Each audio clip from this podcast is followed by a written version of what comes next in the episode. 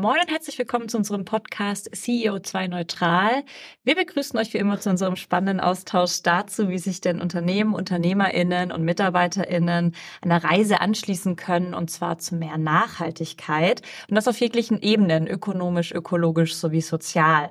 Wir als Fed Consulting befinden uns auch schon seit Jahren auf der Reise zu mehr Nachhaltigkeit und da nehmen wir euch eben mit, denn am Ende glauben wir fest daran, dass es alle braucht und dass es vor allem den Austausch untereinander braucht, um hier auch wirklich für mehr Nachhaltigkeit zu sorgen. Wir, das sind wie immer Nils und ich. Moin Nils, wie geht's? Moin Maike, mir geht's halt sehr gut. Ein bisschen trist, kein richtiges Radfahrwetter mehr. Und Morgen hat's richtig geschüttet. Muss man halt mal gucken, wie man sonst so ein bisschen Sonne ins Herzen bekommt. Wie geht's dir? Ja, ähnlich. Dazu kam dann auch noch, gerade ist der Citytunnel in Hamburg gesperrt. Wenn ich aus Hamburg ist, äh, einfach kurz 30 Sekunden aushalten, dass ich mich aufrege. Ich habe, ich wohne also eigentlich 15 Minuten vom Büro entfernt. Ich habe über eine Stunde gebraucht heute Morgen. So absolutes Chaos. Und ich hasse es ja so zu starten, weil ich ja so ungeduldig bin. Aber ich atme jetzt ganz tief durch, weil ich freue mich sehr auf die nächsten Minuten. Wen haben wir denn da? Ja, wir haben Wilhelm Möller zu Gast. Wilhelm, du bist ja eigentlich Jurist, aber hast dich seit einigen Jahren dem Investmentbereich verschrieben. Insbesondere kümmerst du dich da um nachhaltige Geldanlagen. Außerdem hast du gerne viele Hüte parallel auf. Ein paar zu nennen, du bist bei Proaktiva als Nachhaltigkeitsbeauftragter tätig, während du Geschäftsführer bei der Advanced Sustainable Investment GmbH bist und auch noch Head of Sustainability bei der Hövelrad Holding. Und du warst früher bei den Fridays for Future aktiv wie diese ganzen Jobs und auch noch mehr Aufgaben in deinen Tag passen und wie das alles mit deinem ehemaligen FFF-Engagement zusammenhängt, das erfahren wir heute von dir. Wilhelm, schön, dass du da bist. Wie geht's dir denn? Ja, erstmal vielen lieben Dank für die Einladung. Mir geht's gut. Ja, mir geht's sehr gut und ich bin gespannt auf die heutigen Fragen von euch. Dann starten wir auch direkt rein. Am Anfang ist immer die gleiche Frage an unseren Gast, nämlich wie bist du denn zum Thema Nachhaltigkeit gekommen? Nils hat ja gerade schon ein bisschen erzählt. Es scheint dich ja schon auch schon früh geprägt zu haben. Wie kam es dazu? Richtig, genau. Da wurde ich tatsächlich sehr früh geprägt. Ich bin in meiner Jugendzeit im NAJU gewesen. Da hat mich mein Vater mitgenommen. Der ist Mitglied im NABU und war damals auch noch sehr engagiert im NABU und hat damals den NAJU mitorganisiert, hat mich also damit ja, in die ersten Arbeitseinsätze mitgenommen. Als es, also im NAJO ging es überwiegend darum, um die Erhaltung von Wiesenökosystemen und da sind die, ja, jungen Leute regelmäßig zu Entbuschungsaktionen gekommen und haben eben das Wiesenökosystem erhalten. Das heißt, da wurde schon relativ früh geprägt. Ich bin auch in meiner Gymnasialzeit auf die Umweltschule in Europa gegangen, ähm, ein Gymnasium in der Kleinstadt Gotha, genau.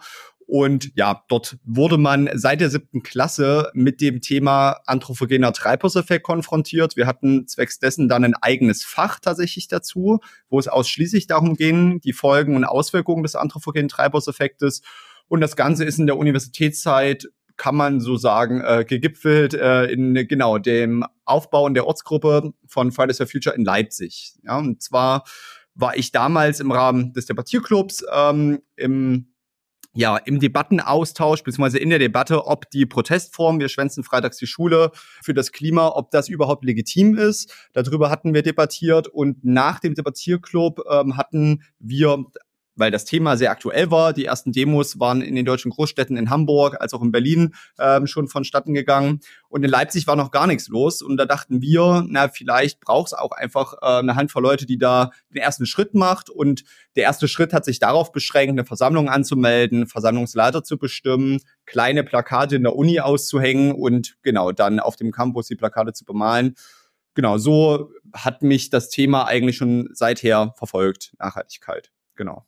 Es gibt einen total spannenden Artikel über dich, kleine Leseempfehlung, äh, die Klimakapitalisten äh, im Spiegel. Kapitalisten, Klima, äh, das ist ja eine, äh, ja, ich sag mal, können der Gegensätze sein. Ich glaube in deiner Welt nicht unbedingt. Erzähl uns doch mal ein bisschen was dazu. Genau, also der Begriff Klimakapitalist wird häufig sehr emotional wahrgenommen, wie ich das mitbekommen habe, aber es widerspricht sich überhaupt nicht. Ähm, und das will ich ganz klar unterstreichen, weil der Kapitalmarkt, und darüber sprechen wir heute ja wahrscheinlich auch noch ein Stück weit, ein enormer Hebel für mehr Klimaschutz sein kann. Also man kann die Mechanismen des Kapitalismus nutzen für mehr Klimaschutz. Und meiner Meinung nach äh, widersprechen sich eben genau diese zwei Sachen, Klimaschutz und Kapitalismus nicht, ähm, sondern die können sich, sollten sich sogar ergänzen. Und deswegen finde ich die Beschreibung als Klimakapitalist, als jemand, der einen Nachhaltigkeitsfonds managt an der Börse, eher treffend statt fälschlich. Okay, also du bist Fondsmanager, so viel wissen wir jetzt auch. Das bedeutet, du hast einen Nachhaltigkeitsfonds aufgelegt. Ähm, wie wählst du denn die Unternehmen für diesen Fonds aus? Also ich meine, das ist ja wahrscheinlich nicht so äh, naheliegend. Ne? Genau, also allen voran muss man vielleicht kurz festhalten, genau, es ist ein Aktienfonds, der aus 40 Werten besteht, also aus 40 Einzelunternehmen. Und wie wähle ich die aus? Das sind, ich sage mal, drei große Schritte. Zunächst gibt es eine ESG-Analyse, dann eine Sektorallokation und eine daran anschließend tut sich eine fundamentale Analyse. Und die ESG-Analyse ist die ja, was den Fonds ausmacht, ja, wieso der Fonds ein Nachhaltigkeitsfonds ist und der, beziehungsweise die ESG-Analyse besteht wiederum aus fünf einzelnen Selektionsschritten. Und beginnen tut das Ganze immer damit, dass man zunächst oder dass das Unternehmen zunächst ein wissenschaftlich validiertes Klimaziel in Form einer Reduktionsstrategie braucht. Das heißt, das Unternehmen muss an eine, ja, Initiative herantreten namens Science-Based Targets. Das ist ein Konglomerat verschiedener NGOs, CDP, WWF sind die bekanntesten darunter.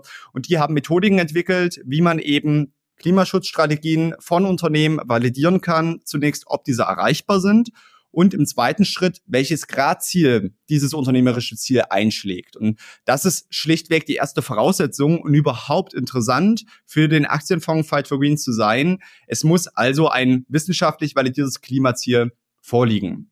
Im zweiten Selektionsschritt findet dann ein Negative Screening statt, wo also zum einen die Regulatorik mit erfüllt wird, also die Branchenstandards des BVIs angewendet werden. Also beispielsweise ähm, weniger als fünf Prozent der Umsätze im Bereich Tabak. Ja, auch solche Sachen spielen da immer mit rein. Wir sind hier noch ein Stück weit strenger, ergänzen das Negative Screening um sogenannte ja, freiwillige Ausschlusskriterien, die wir gewählt haben. Wir schließen beispielsweise auch Erdgas, fossiles Erdgas aus und Atomkraft, was ja im Rahmen der Taxonomie als nachhaltig äh, angesehen wird.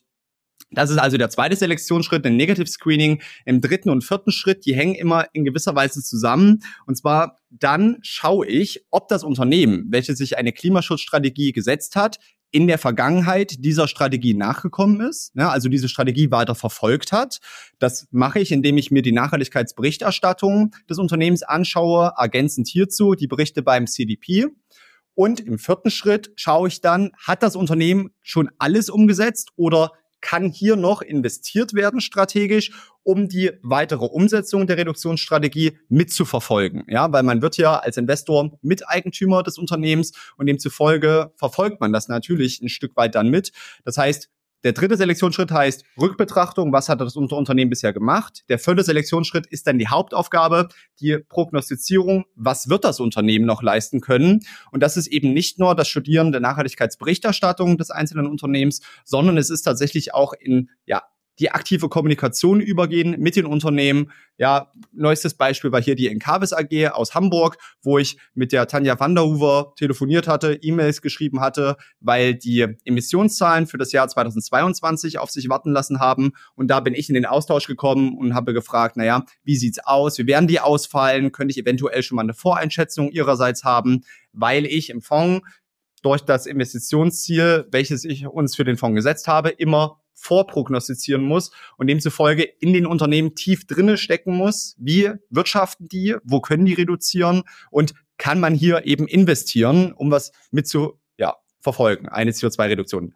Der fünfte und letzte Selektionsschritt, und das mache ich ganz kurz, ist etwas sehr Technisches. Da geht es dann quasi in eine Art Rücküberprüfung. Und zwar haben wir, das kann ich jetzt schon mal sagen, als Nachhaltigkeitsfonds ein nachhaltiges Investitionsziel. Das heißt, sieben Prozent CO2-Reduktion per annum. Und hier ist es so, dass das natürlich eine Pauschalierung für ein Investmentvermögen ist und diese Pauschalierung in gewisser Weise eben eine Pauschalierung ist und deswegen es einer Rücküberprüfung bedarf. Das bedeutet, wenn wir, das äh, ist vielleicht schon klar geworden, branchenübergreifend investieren, muss jeder Sektor unterschiedlich stark reduzieren. Und wenn wir einen Konglomerat von 40 Unternehmen haben aus verschiedenen Sektoren, die Pauschalierung von sieben Prozent, die ist vielleicht hinreichend bestimmt, aber eben noch nicht ausreichend. Um dann zu überprüfen, ist der Fonds hier der Fight for Green eben jetzt 1,5 Grad konform. Und das sind wir momentan mit 1,53 Grad Celsius. Genau. Also das ist eine Art technische Rücküberprüfung jedes einzelnen Unternehmens im Rahmen seines Sektors. Ja, kein äh, unaufwendiger Prozess, so wie es auf jeden Fall klingt. Ähm, wie ist denn das, ähm, wenn sich denn jetzt Unternehmen dann eben Ziele gesetzt haben, also nach vorne raus sozusagen, das eben sehr gut aussieht und wenn ihr dann diese Rückbetrachtung macht, dass man da sagen muss, hm, naja, also so viel ist da noch nicht passiert oder da wurden eben auch Ziele gerissen. Also wenn Unternehmen sich vor allem im Transformationsprozess befinden und eben vielleicht noch nicht so Erfolge nachweisen können, nehmt ihr die oder nimmst du die trotzdem auf? Und wenn ja, was ist dann das Entscheidende? Entscheidende für dich? Also wenn das Unternehmen sich eine Klimaschutzstrategie gesetzt hat in Form einer CO2-Reduktionsstrategie, dann muss diese verfolgt werden. Wenn diese nicht verfolgt wird in der, oder nicht verfolgt wurde in der Vergangenheit, dann ist das Unternehmen uninteressant für uns. Genau, so konsequent sind wir da. Ja, das heißt, es ist wirklich, das war der dritte Selektionsschritt, wirklich eine sehr konkrete Betrachtung, was wurde bisher umgesetzt und was kann das Unternehmen noch umsetzen, weil Unternehmen, die ihre Reduktionsstrategien nicht ja, verfolgen, für den Fight for Greed uninteressant sind. Ja, wir wollen ja quasi uns eben beteiligen, um uns diese CO2-Reduktion ja anzuschauen, ob die stattfindet, etc. Und wenn das Unternehmen das in der Vergangenheit nicht getan hat, dann fehlt bei mir persönlich auch das Vertrauen da, darin, dann eben äh, dort zu investieren, dass das in Zukunft stattfinden wird. Ja, spannend. Du bist ja jetzt mal aus deiner NAJU-Vergangenheit ja auch äh, mit äh, Blühwiesen und allem möglichen anderen Themen halt in Verbindung gekommen, äh, was ja auch nochmal über das Thema CO2 hinausgeht, ja. Also ich sag mal Biodiversität, äh, Wasser ähm, und äh, Waste und so weiter. Sind das auch Themen, die ihr perspektivisch in den Blick nehmen wollt oder habt ihr das sozusagen bei euch schon irgendwie mit dabei? Oder geht es jetzt erstmal im ersten Schritt, weil es jetzt irgendwie besonders wichtig ist ums Thema CO2? Genau darum geht's. Genau, es geht um dieses dringliche Thema CO2-Reduktion und das ist auch der klare Fokus des Fight for Greens, also des Aktienfonds und das bestimmt auch das nachhaltige Investitionsziel. Nun muss man aber sagen, dass bei einem Artikel 9 Fonds, also einem Nachhaltigkeitsfonds, der nach der SFDR eben als Nachhaltigkeitsfonds auch bezeichnet werden darf, bei einem solchen Fonds müssen gewisse Mindeststandards eingehalten werden. Das war dieser zweite Selektionsschritt, diese Mindestausschlüsse und die Mindeststandards des BVIs. Ergänzt werden diese bei einem Artikel 9 Fonds um die PAIs, also die wesentlichen nachteiligen Auswirkungen, wo bestimmte Indikatoren zur Messung anfallen. Und das betrifft eben auch die Biodiversität.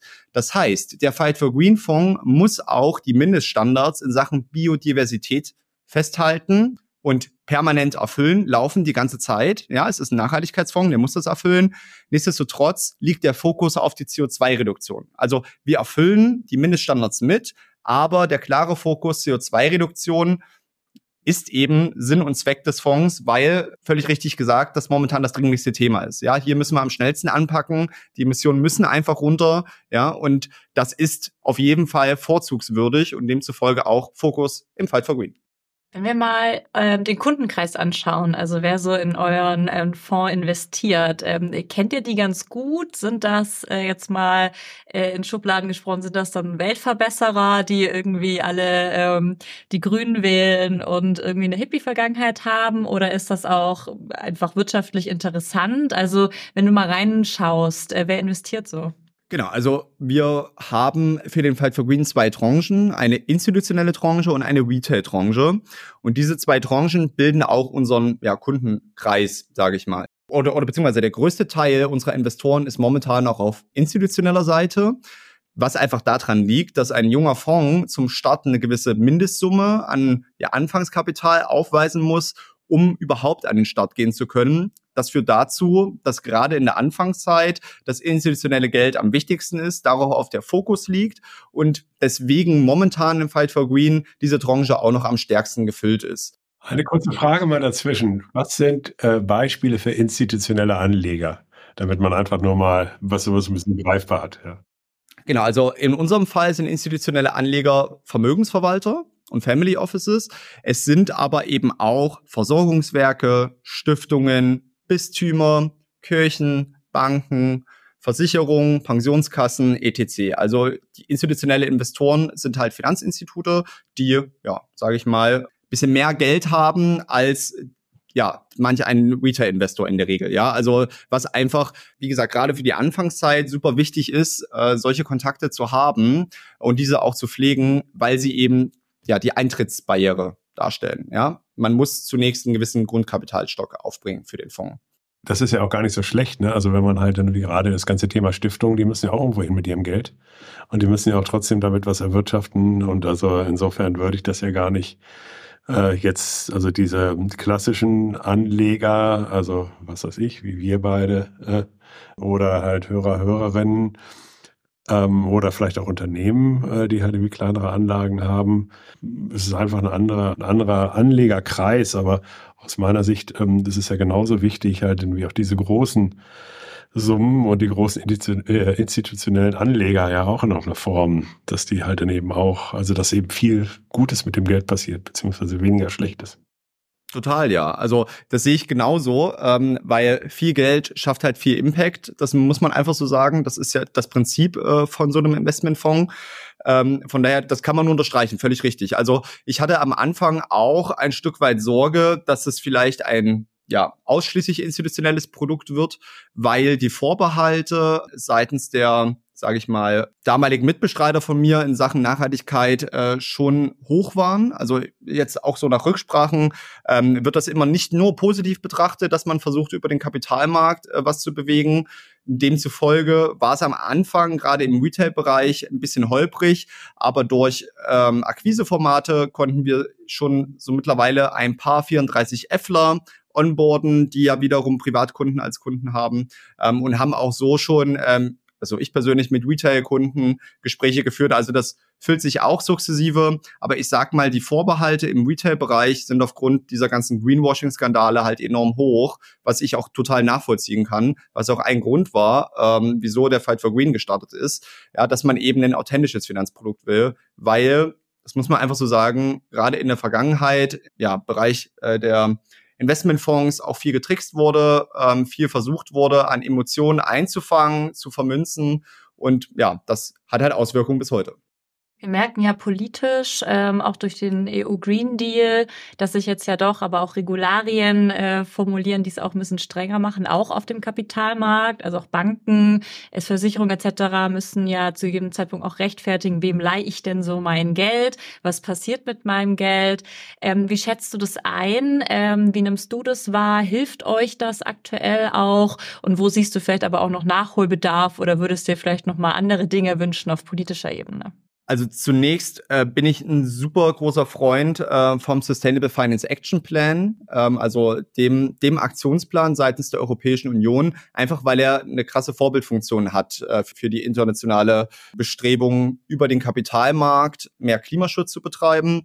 Und man kann diesen Sustainable Finance Action Plan ja in drei große Kategorien einteilen, zumindest habe ich das ähm, bei der EFPA-Ausbildung gelernt. Und zwar einmal in dem Bereich EU-Taxonomie. Das ist so ein bisschen das Herzstück des gesamten Sustainable Finance Action Plans. Dann gibt es Regularien im Bereich Offenlegung. Hier ist bekannt die CSRD, die ja gerade sehr aktuell ist, aber auch die SFDR, wo der Begriff Artikel 9 Fonds ja herkommt. Also eine ganze Reihe von Offenlegungsregularien, die eben ganz klar Transparenz schaffen sollen für den Anleger und auf der Retail-Seite als auch auf der institutionellen Seite. Und als dritten großen Block sind das die Tools. Das, was meines Erachtens nach eins der ersten Themen gewesen hätte sein müssen.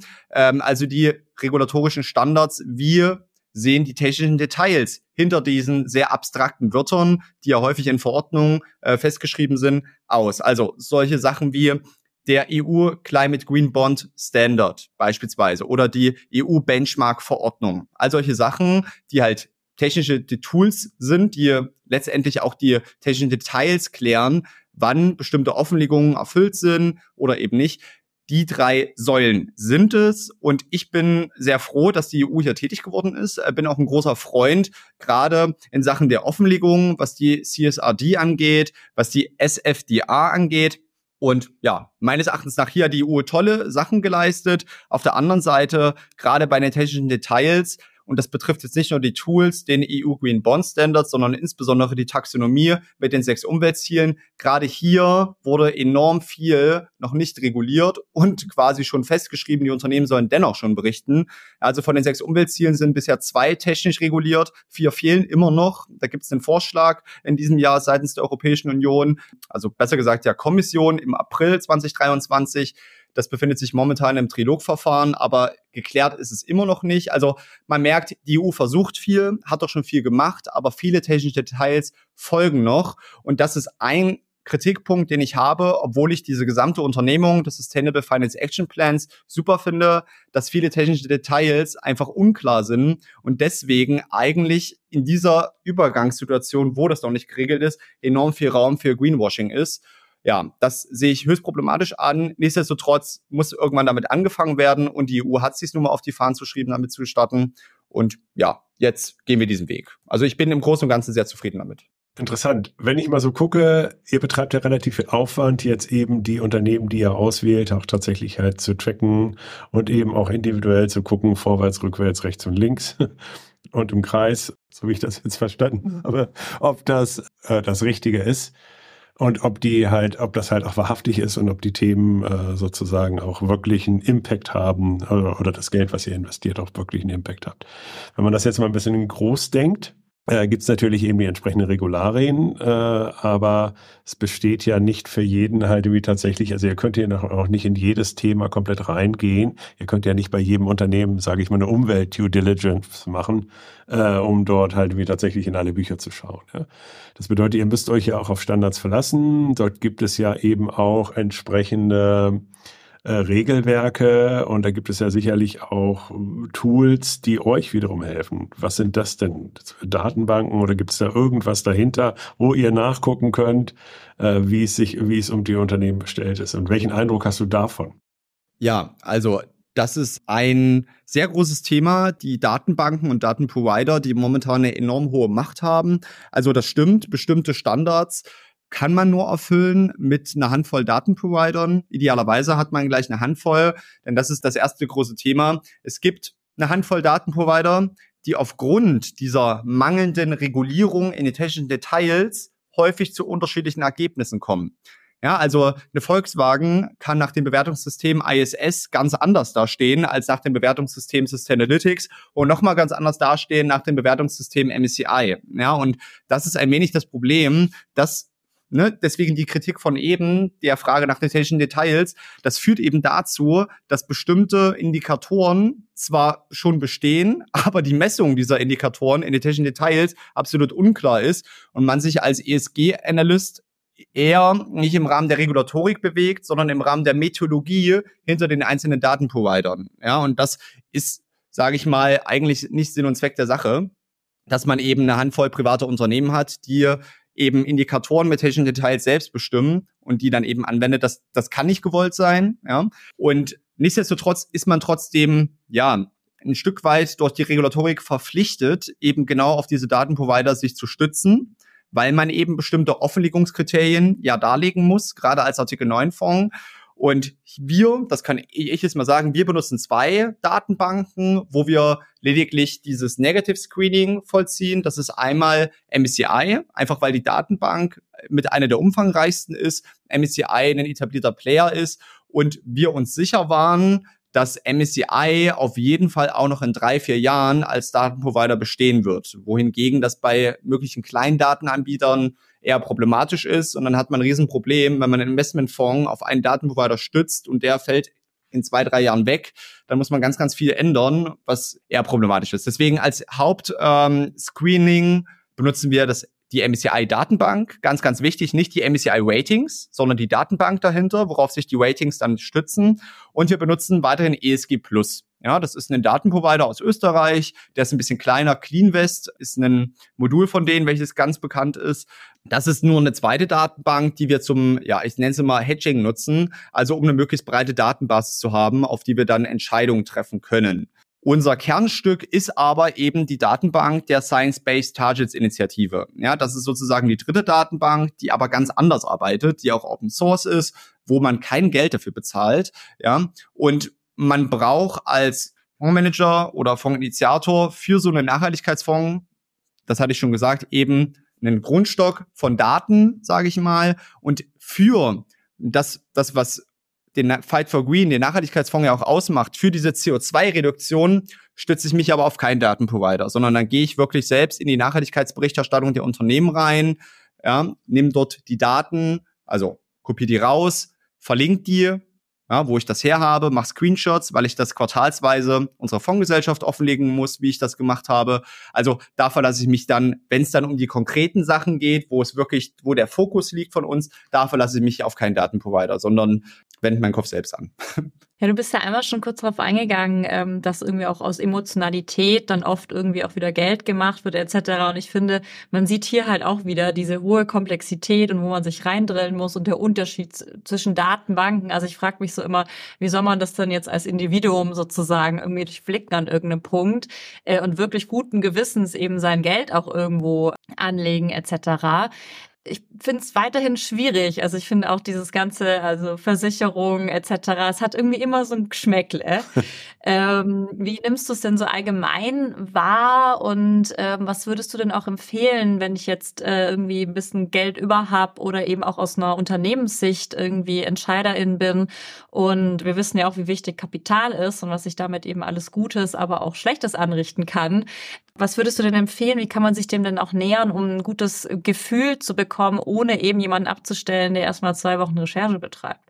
Ja, also es gibt ganz grundsätzlich die Notwendigkeit zu differenzieren zwischen privaten und Unternehmen. Also ich glaube, Unternehmen kommen gar nicht drum rum, sich mit dem Thema Nachhaltigkeit zu beschäftigen, wenn sie eine gewisse Größe erreichen, einfach weil sie auch eine gewisse Verantwortung dann haben. Ne? Also man muss als, sage ich mal, kapitalstärkeres Unternehmen mit einer gewissen Anzahl von Mitarbeitern bestimmte Nachhaltigkeitsindikatoren offenlegen. Ja, das sagt halt die CSRD. Das heißt, solche Unternehmen sind gut daran geraten, sich einen Nachhaltigkeitsbeauftragten zu bestellen und ja, diese Regulatorik, wie auch sonst immer, ja, sei es Geldwäsche, Transparenzregister oder, oder, oder, ja, einfach umzusetzen. Man kommt nicht drum rum, man muss es machen. Kleinere Unternehmen können sich natürlich profilieren, indem sie bestimmte Nachhaltigkeitskriterien, die sie verfolgen, eben nach außen stellen.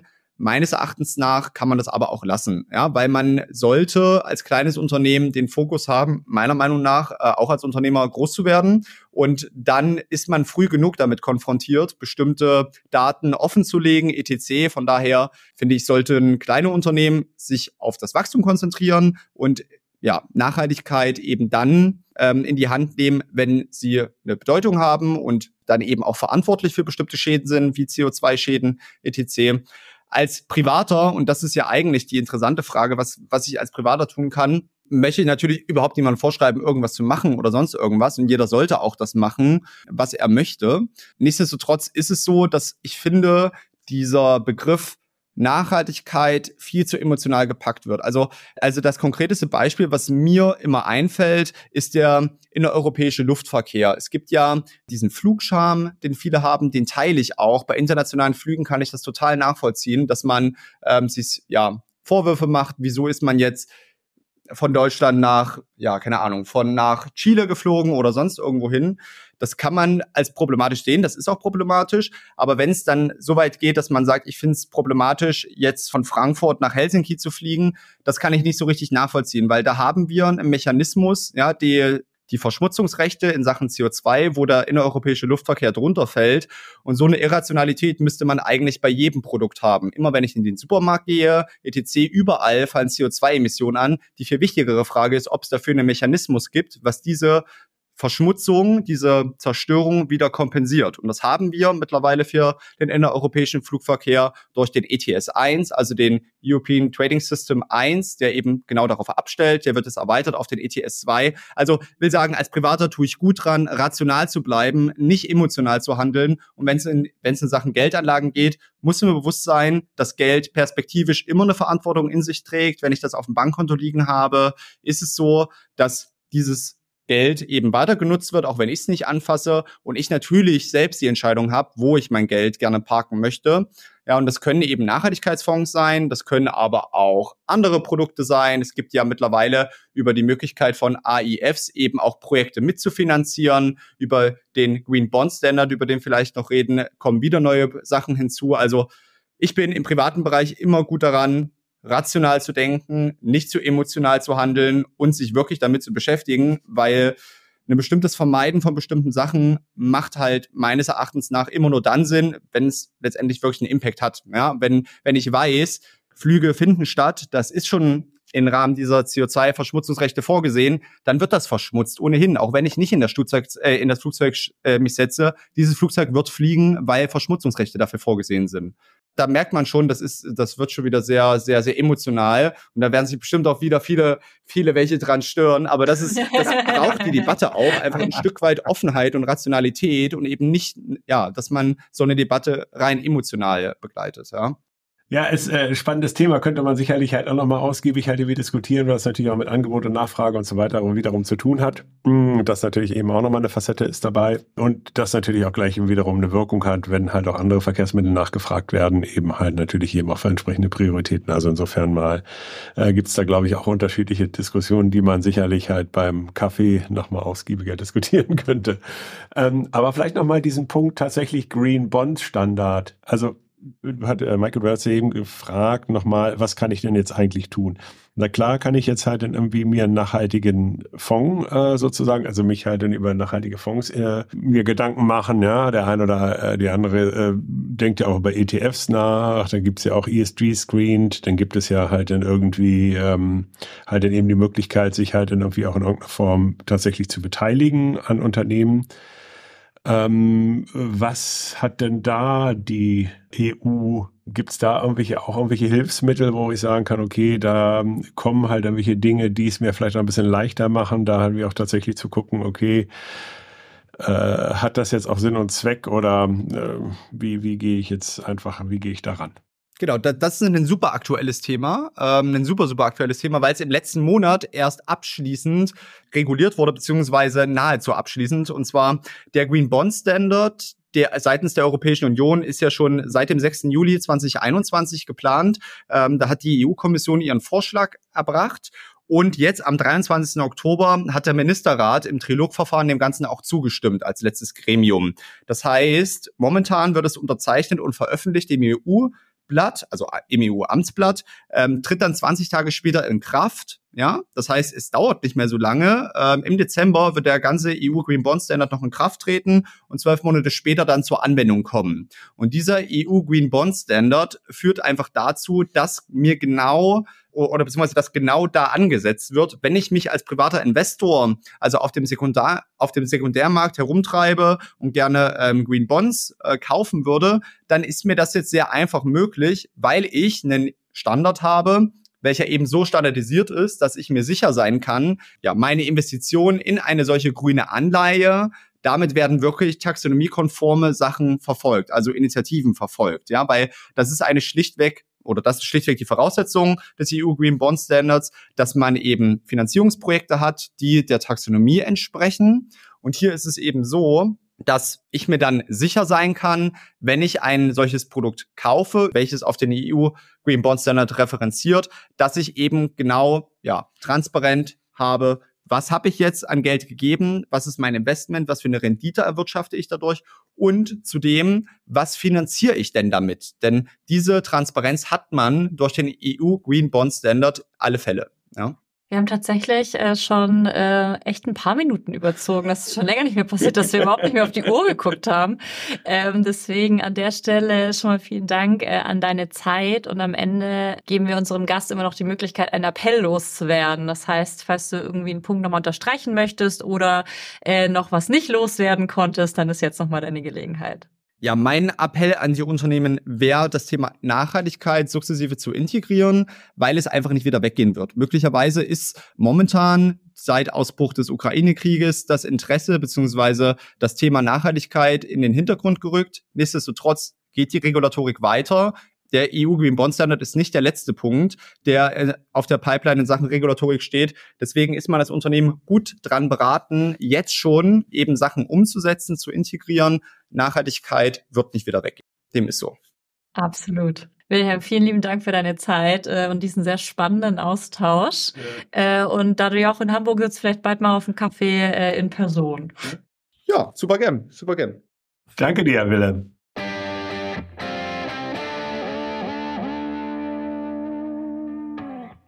Ja, Nils, wir haben mit Wilhelm gesprochen und uns mal wieder mit Kapital, Geld, Kapitalanlagen beschäftigt. Ist ja was, was sich wirklich auch durchzieht so ein bisschen bei uns, aber eben, weil es auch diesen riesen Hebel hat. Ähm, wie fandest du es denn? Was nimmst du mit? Ich fand es spitze, weil es irgendwie so ein Rabbit Hole war. Also es sind sozusagen einfach so viele Themen, man taucht da halt dann irgendwie so ein und eben auch nochmal in dieses Regulatorik-Thema halt irgendwie reinzugucken und dann halt irgendwie auch nochmal die Komplexität halt irgendwie auch sich nochmal anzuschauen und gleichzeitig, dass es eben auch aktuell noch relativ viel guten Willen braucht, um dort halt irgendwie auch das trotzdem halt irgendwie so zusammenzubauen, dass halt was Vernünftiges dabei rauskommt und viel Engagement braucht. Also das habe ich halt für mich mitgenommen und da bin ich natürlich froh, dass es halt Menschen gibt, die da halt so eine absolute Passion für haben und das für dringlich erachten, um genau eben dieses äh, Engagement halt irgendwie zu zeigen und gleichzeitig aber auch zu sehen, dass nach und nach äh, dieser dieses Rahmenwerk sich halt mit Leben füllt. Ja, also das bedeutet, der Plan ist da. Viele Sachen sind halt einfach noch nicht durch äh, beschrieben, fertig reguliert, äh, aber es kommt halt irgendwie Step by Step. Und was ich mir gleichzeitig wieder so vor Augen geführt habe, ist, wie komplex einfach dieses ganze Thema Geld und Geldanlage und äh, so weiter ist.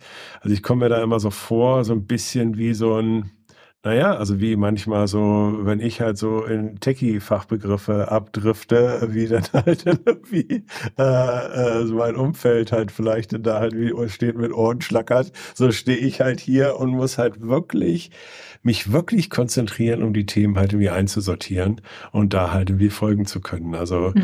da ist halt auch einfach immer noch echt viel Übersetzungsleistung ja. irgendwie notwendig, um dieses ganze Thema auch wirklich dann massenkompatibel halt irgendwie zu machen und eben auch eine bewusste Entscheidung fällen zu können, eine informierte Entscheidung fällen zu können.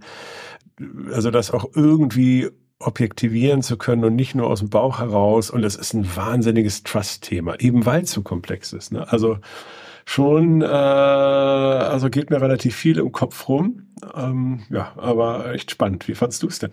ähnlich. Also ich bin froh, dass jetzt Mittagspause ist und ich kurz äh, das alles äh, verarbeiten kann. Es ist schon einfach, ja, ich würde mich jetzt wiederholen, aber es ist natürlich schon einfach massivst komplex. Und was ich halt noch cool finde, ist halt ähm, auch hier, ne, das System zu nehmen jetzt, wie es ist und zu versuchen, hier nach und nach diesen Wandel halt auch herbeizutreiben und sich eben, wie jetzt äh, in dem Fall, dann auch noch als Fonds dieses Ziel eben zu setzen, wirklich in diese, in diese CO2-Reduktion auch wirklich mit einzusteigen und danach auch so ein bisschen den Fonds mit auch zu, ja, zu äh, ein Ziel noch draufzusetzen und so. Das finde ich echt ganz cool. Äh, machen wahrscheinlich auch schon andere. Ich habe so noch nicht gehört, aber es ist auch nicht so die Welt, in der ich so äh, total mich wohlfühle, muss ich auch zugeben. Aber ja, es braucht's und ich bin mir sicher, das war nicht die letzte Folge irgendwie in dem Kontext. Und äh, wer weiß, vielleicht sind wir irgendwann auch mal vielleicht kleine ExpertInnen auf dem Thema, ähm, weil wir ja einfach so so tollen Austausch bekommen. Und äh, ich find's find's cool, dass wir mal wieder ein bisschen einsteigen konnten. Vielen Dank. Danke dir, Nils. Ich freue mich schon aufs nächste Mal. Bis dann, Maike.